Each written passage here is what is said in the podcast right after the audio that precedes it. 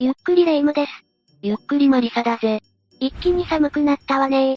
そうだな。寒い季節といえば自宅でのんびり鍋とかがいいんじゃないか？マリサ、インドアすぎない？え？それならレ夢ムは冬に外で何をするんだよ？冬と言ったらやっぱり雪山じゃない？スキーでも楽しむのか？そうよ、真っ白なよう滑るのって楽しいのよ。へえ、レ夢ムがアウトドア派とかって意外だな。どこかおすすめの雪山はあるのか？最近行きたいなって思ってるのは、青森の恐山なの。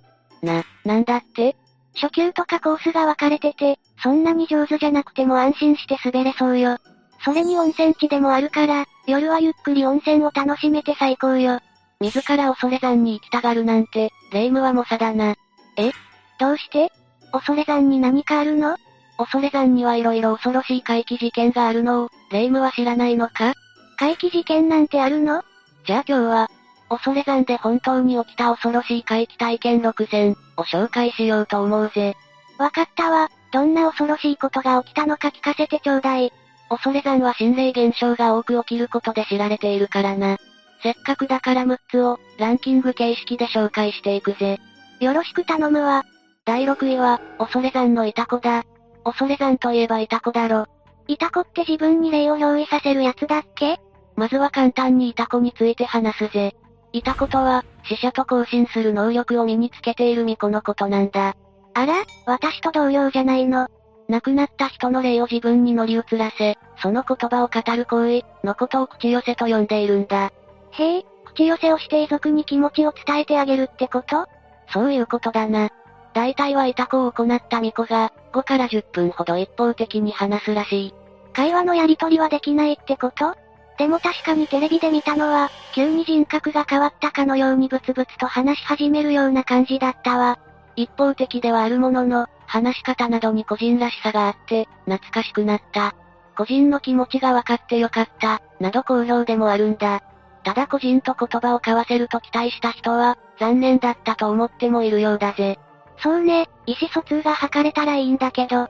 ちなみにいた子といえば恐山が有名だけど、いつでも恐山にいるわけじゃないんだ。あら、そうなの？毎年7月、20から24日と10月、上旬の3連休に行われる、恐山大祭、恐山秋参りとかの頃に、青森近辺で暮らすイタコたちが、恐山に集まってくるんだ。イタコをしてない時は普段は何してるのかしら？そや霊夢のように、巫女の仕事をしてたりするんじゃないか？この祭りで実際に、イタコに口寄せをしてもらった人の経験談を話していくぜ。うんうん、どんな感じなのか気になる。祭りの時はイタコテントが出るから、口寄せして欲しいイタコのテントに並ぶんだ。自分の番が来たら、呼んで欲しい人の亡くなった日とかを伝えるんだ。誕生日とかでなく、亡くなった日を伝えるのね。呪文のようなものを唱えた後、イタコに体験者の亡くなったお母さんが降臨したぜ。え、どうだったの？やっぱりお母さんだった？うーん。降りてきたお母さんは、激しい津軽なまりだったらしいんだ。経験者のお母さんは福岡弁を使っていたらしいけどな。えっと、霊界でマスターしちゃったのかな？なんで津軽弁なの？と突っ込む雰囲気ではなく、5分ぐらい一方的に母の語りを聞いたらしい。どうやら体に気をつけろと、一生懸命伝えているようだったと。津軽弁になっても変わらないのは、こう思う母の愛ね。この何とも言えないシュールな体験ができるのは恐山だけだから、興味がある人は口寄せしてもらうといいぜ。第5位は、不思議な人形だ。これは、恐山を訪れた2ちゃんネラーの体験談だ。2ちゃんネラーってそういうの好きそうよね？特にオチはないけど、それでもとても怖かったとのことだから、一緒に体験談を見ていくぞ。うん、わかったわ。どんな体験をしたの？木彫りの人形が10体以上も木にぶら下がっているのを見たらしいんだ。人形には服が着せられていて、どう見ても手作りって雰囲気だったらしい。誰が何のためにそんなところにぶら下げたのかしらね。首から糸で吊るされ、とても不気味な雰囲気だったらしい。雨乞いとかのてるてる坊主っていう雰囲気ではなかったのね。その中で最も異様だったのは、そんな釣られた人形をまとめるかのような人形が一体いたらしいんだよ。んどういうこと？それを見たにちゃんネラーは、まるで一体の人形が祈りを捧げているようで、バサラで全員が心中した村を思い出してゾクッとしたらしいんだ。バサラって異色の少女コミックってやつでしょ？20世紀末にもなるのに、王政が敷かれて国民が苦しめられているという。そうそう、まるでそんな世界を連想させる不気味さで、慌てて逃げ帰ったらしいんだけど、家に帰って、その時見た光景を思い出した時に、ある違和感があったらしいんだ。ある違和感？なんだろう？?2 チャンネラーは、一体が祈りを捧げているように見えたらしいけど、その一体の目の前には杯が置かれていたらしいんだ。え？釣られた人形たちを魚にしていたってこと？その人形には、赤ら顔のメイクまで施されていたというから、革新的だろうな。バサラのじいさんは祈りを捧げていたのに対し、この人形は亡くなった人形たちを見て、喜んでいたようだから立ちが悪いよな。その人形は口元から血のりが垂れてる加工までされていたらしいし、誰かが何らかのこだわりを持っておいたのは間違いないはずなんだ。一体誰がそんなところに、そんな人形を置いたのかしらね。恐山はパワースポットとしても知られているけど、人の念が多く集まるところは、いいエネルギーだけが集まるわけじゃないんだよな。こうやって良くないエネルギーを持ち込む人もいるから油断は禁物だ。人形ってところが不気味なのよね夜に見たら怖くて泣いちゃうわ。第4位は、声をかけてきた不思議な女性だ。霊夢は恐山に行く道の途中に、湧き水があるのは知ってるか？山だからあってもおかしくはないかもだけど、そんなに注目するぐらいのお水なの？名前がすごいんだぜ、その名も冷や水。山の水だから冷たそうだものね。この冷や水には、長寿や若返りの効能があるなんて言われているぜ。すごい、飲んでみたいわ。この不思議な体験をした人は、山道によってたまたまこの湧き水あたりで休んでいたらしいんだよ。冷や水を飲んだら酔い覚ましに効果がありそう。みんなで休んでたら、妙に青白い顔をした女性がやってきたらしいんだ。あら、大変、まさかその人も山道に寄ったとか？つかつかと歩いてきた女性はいきなり、肌が綺麗ね、と言ったらしいんだ。普段なら嬉しいけど、こんなシチュエーションで言われたらびっくりしちゃうわね。戸惑いながらもお礼を言う体験者に、その女性は、年は取りたくないものね。でも、年を取るのはなくなるよりもずっとラッキー。なんて意味深な言葉を言って去っていったらしいんだ。え、ちょっと怖。でもそういった女性だって顔は青白いものの、綺麗な人だったらしいんだぜ。よっぽど美意識の高い人だったのかしら？綺麗だけど不思議な人だったね、と言いつつ、恐山の本殿横にある、地獄巡り、という場所に行ったらしいんだ。地獄巡り？なんだか不気味な名前ね。ここは生きたまま死後の世界が体験できる場所なんて言われているからな。あちこちに風車があって不思議な雰囲気なんだぜ。水子地蔵の前あたりで、体験者たちは目を閉じて手を合わせていたら、私の子が生まれてきてればちょうどあなたたちと同じくらい、と突然耳元で声がしたんだ。ひ、一体誰なの？さっき綺麗ねと声をかけてきたあの女性だったんだよ。え？え？どういうこと？その女性は連れ合いと思わしき、50代ぐらいの白髪混じりの男性のところへと合流していったらしいんだ。この話だけ聞くと、その女性も男性ぐらいの年齢じゃないと話が合わないだろう。だって、もし生きていたら、体験者と同じぐらいの妙齢の子供がいるはずなんだものな。そういうことになるわよね。だけど、どう見てもその女性は、30代ぐらいのルックスだったというから驚きだ。体験者たちはその女性の姿が見えなくなってから、あの女性も幽霊だったんじゃ？と顔を見合わせたらしい。そ、そんなことある？みんなで目撃して会話までしたんでしょ？これが生きたままあの世に行ける世界ってことだったりしてな。第3位は、絶対に恐山には近づかないバスの運転手だ。んどういうこと？恐山に何かトラウマでもあるのかしら？これは、とある女性が語ってくれた体験談だ。この女性の親戚には A さんという長距離バスの運転手をしている男性がいたらしいんだ。へえ、長距離バスの運転手、結構大変そうだけど。まさに過酷で、A さんは東北の冒険と、千葉県の東京ディズニーランドを往復する長距離路線を担当していたらしいんだ。かなりの距離があるわよ。他の運転手たちも過酷さからそのルートを敬遠するから、仕方なく A さんが頑張っていたみたいなんだ。だけど、ある日ついに無理がたたって、A さんは体を壊してしまったらしいんだよ。あら、大変、大丈夫だったの？家族が違うコースに変えてもらうよう頼めと言うと、嫌だ嫌だ、と A さんは錯乱状態になったらしい。どういうこと？そんなにディズニーまで行きたかったの？違うだろ、これはそんなことがある前のことだ。当時は恐山ツアーなどの運転も、A さんは担当していたらしいんだよ。ディズニーよりは東北同士でだいぶ近そうだわ。負担も少なそう。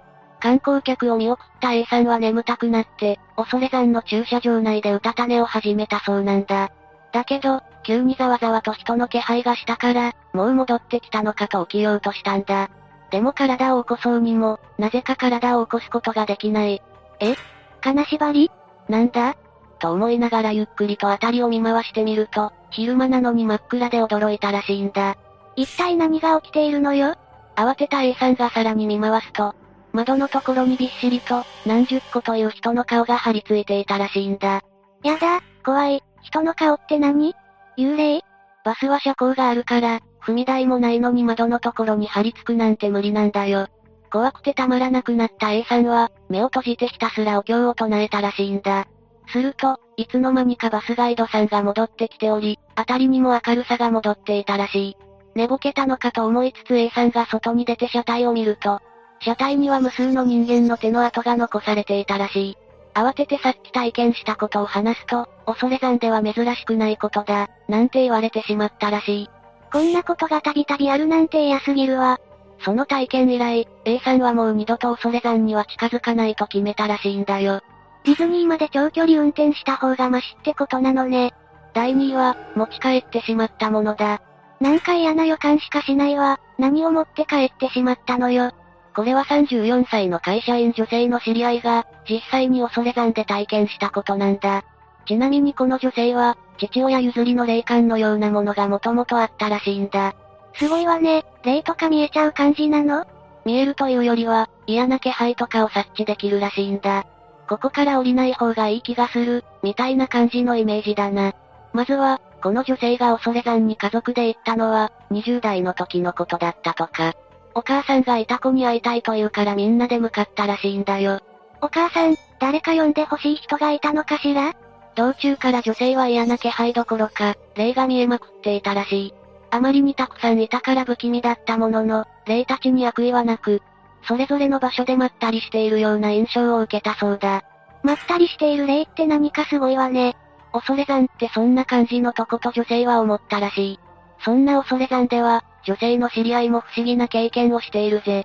6人組でワンボックスカーに乗って、恐山へと向かったらしいんだ。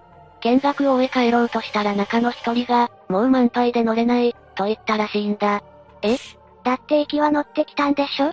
そうなんだよ、6人乗り出し変なこと言うなと、その人を押し込んで無理やり発車したらしい。するとその数日後、一緒に行ったメンバーが体調を崩して入院してしまったんだ。怖くなった残りのメンバーが霊媒師に相談すると、女の人を連れてきたね、と言ったらしい。だ、だから車に乗れないって言ったってこと？実は後で分かったんだけど、このグループは鉱物を研究しているサークルで、中の一人がこっそり恐れ山に落ちていた石を持ち帰ってしまっていたらしいんだ。レイム、知ってるか？恐山にはちゃんと注意書きがされていることを。え、注意書き？どんなことが書いてあるの？恐山から石を持ち帰らないでください、とだ。うわぁ、看板を書いた人は絶対ヤバいことになるって知ってるやつじゃないのよ。結局残りのメンバーで、入院しているメンバーが持ち帰ってしまった石を恐山へと返しに行くと、みるみる元気になって無事に退院できたらしい。本当に良かったわね。恐山にはたくさんの石が落ちているけど、一つ一つに霊が宿っているとのことだから、絶対に持ち帰ろうなんて考えたらダメだからな。そうね、わかったわ。怒らせてしまうようなことをしなければ怖いことは起きないはずさ。そうよね、普段はまったりしてるんだもんね。安心して過ごしている場所を荒らすようなことをされたから、霊は起こってしまったのかもしれない。だから、からかうような真似をするのは絶対にダメなんだ。うん、よく覚えておくわ。最後、第1位は、抜いてしまった風車だ。ああ、聞きたくない聞きたくない。絶対そんなの抜かないで。落ち着けレイム、まだ何も話していないぞ。もうここまでの話で大体理解したのよ。ま、まあ最後まで聞いてくれよ。これも投稿者が学生時代に体験した話なんだ。この投稿者は昔から幽霊が出ると言われる場所で、友達と酒盛りをしてきたらしいんだ。なんという猛者なの。青森で一番怖いとこってどこだ？そんな掛け合いから夜中に、友人6人で車で恐山へと向かったんだ。夜中に行くなんてやめた方がいいわよ。恐山に着いたのは深夜1時ぐらいだったらしい。本殿のドアは固く閉ざされていたけど、すり抜けて入れそうな門を見つけ中へと侵入したらしいんだ。絶対やめた方がいいやつよ。懐中電灯を頼りに歩くと、まるで子供が積んだような石の広場や風車がある場所に出たらしい。これまでの体験談に出てきた場所ときっと同じね。多分な。そして中の一人が風車を思いっきり抜いたんだ。さすがにヤバいと投稿者は雰囲気から悟ったようで、やめた方がいいですよ、とその抜いた先輩に言ったらしい。うんうん、やめた方がいいわ。記念に、なんて言いつつ、風車を持ちながら歩いていくと、どこからともなくお経のような声が、微妙に近づいたり離れたりしながら聞こえてきたらしいんだ。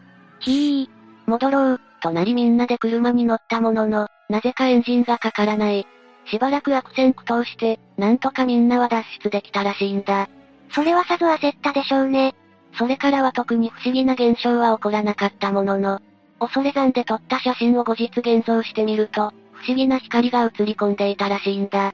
その光は何だったのかしら？わからないけど、この投稿者も恐山にある風車や石などを、勝手に持ち帰ったり、抜いたり触ったりしてはダメだと、口調強めに言っているぜ。身をもって怖い思いをしたのでしょうね。